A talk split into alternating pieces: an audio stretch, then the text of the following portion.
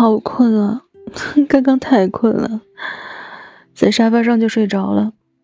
嗯，对的，我今天是一个刚刚睡醒的麦芽豆。就刚刚睡着的那俩小时，我做了一个梦。哼，哎呀，你就说吧，要不然怎么说梦是记不住的呢？刚醒的时候吧，还记得一半以上，现在就只记得两成了吧。但我还是想跟你说说，就这个梦真的让我不想醒来，想一直把它给梦完。嗯，在我的梦里吧，有个女主角，她一直在等一个人，然后她给我讲了一个故事。她说，在一个小渔村里，有一对青梅竹马的小哥哥和小姐姐，他们两人呢，两小无猜，一起长大。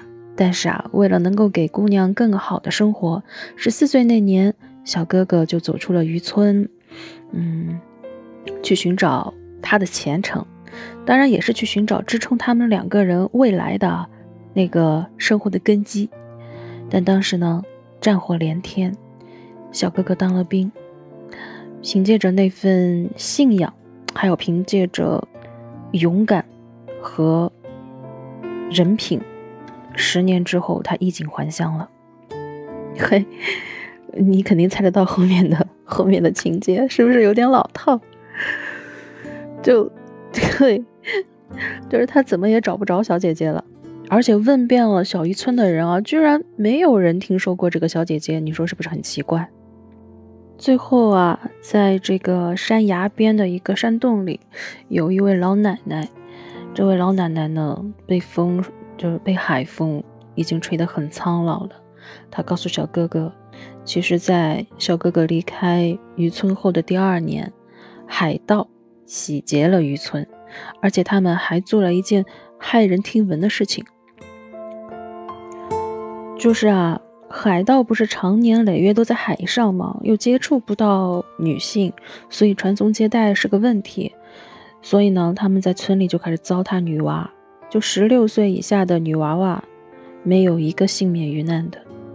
后来就有生下小海盗的，也有誓死不从的。但是不管是哪一种啊，就都一年之后，就这些女孩子都被推下了海，就基本上就小渔村就已经绝代了。然后男孩子呢，就都给带到了船上去当海盗了。然后在这个小姐姐被推下海的时候啊，就她一直都在想着小哥哥，就等着他回来。嗯，那种绝望的眼神啊，眼里满眼都是泪花，但是她没有留下来。不知道当时小姐姐的这个泪水里面是爱还是恨。就当时那个那个情节，就在我的梦里面是个特写，你知道吗？嘿。我哎，我还不知道，我我感觉感觉我的梦像像是一个镜头，嗯，然后就最后他在他的手腕上面狠狠的咬了一圈牙齿印，他想，哪怕是投胎转世了，也希望小哥哥能够找到他，因为是这样的，在小哥哥离开渔村的时候啊，小哥哥让他咬了一口，因为小哥哥说。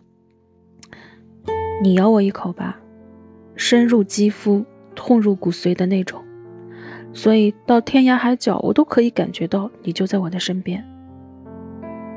嗯，然后听完了我的梦里的女主角的她讲的故事啊，我就还沉浸在这个故事的伤感里，你知道吗？然后他看着我，哎，一愣一愣的，他说：“嘿。”那不就一个故事吗？把你给听傻了。然后他端起咖啡放到嘴边，轻轻的抿了一口。我居然看到了他手腕上漂亮的纹身，好像是一个标志。我很好奇，我就盯着看了很久。他说：“ 这个纹身啊，是他们，不是他们家族，是他先生的家族的图腾，好像说的是跨越时空的传递。”他说他的手上有个胎记，嘿，他先生的手臂上刚好也有一个，所以他们俩就把这个图腾给纹上去了。然后呢，又非常幸福的抿了一口咖啡。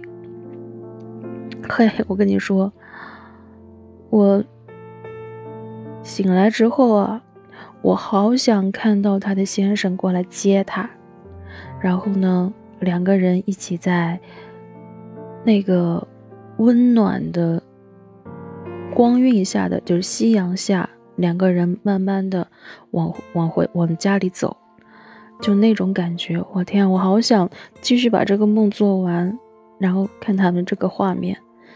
就可能是我前两集刚好讲到了好久不见的这个故事吧，不知道是不是潜意识里面的映射，今天居然让我做了一个这样的梦。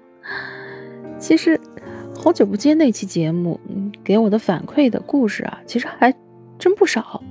像昨天晚上，我有一个朋友，他就跟我说，他那期节目他听了之后，让他有了很多的回忆。沉浸在那些画面里，而今天呢，我又收到了一位听友的留言，他也跟我说了一个故事。他说：“嗯，他和他，哎嘿，你懂的哦，男字男男的他和女的他啊，在二零一九年商量好，二零二零年过完春节就离婚。然后呢，你知道的，疫情来了，然后他是他。”唯一的依靠。他一米八六，两百斤，能够拿起好几袋吃的喝的，还能做饭，哎，也不出去喝酒了。后来呢，他们俩和好了，是不是很圆满？就听了这些之后啊，我心里好开心，因为我好像。唤起了我的小耳朵们的一些回忆，而我今天醒来，我在想，就这些重逢啊，不管是在梦里的，还是在现实里的，真的都让我嘴角不自觉的上扬。就当重新遇见的那一刻，你是不是也会觉得有点像恍若隔世？就像今天那位留言的朋友说到的，听到我这么安安静静的节目，呃，好像还是很久远很久远之前的事儿。当时还在上大学，那个时候呢，天天听电台，一晃好多年过去了，哎，然后最近听到了我睡前的唠叨，感觉有点昨日重现。于是啊，Yesterday was more，今天。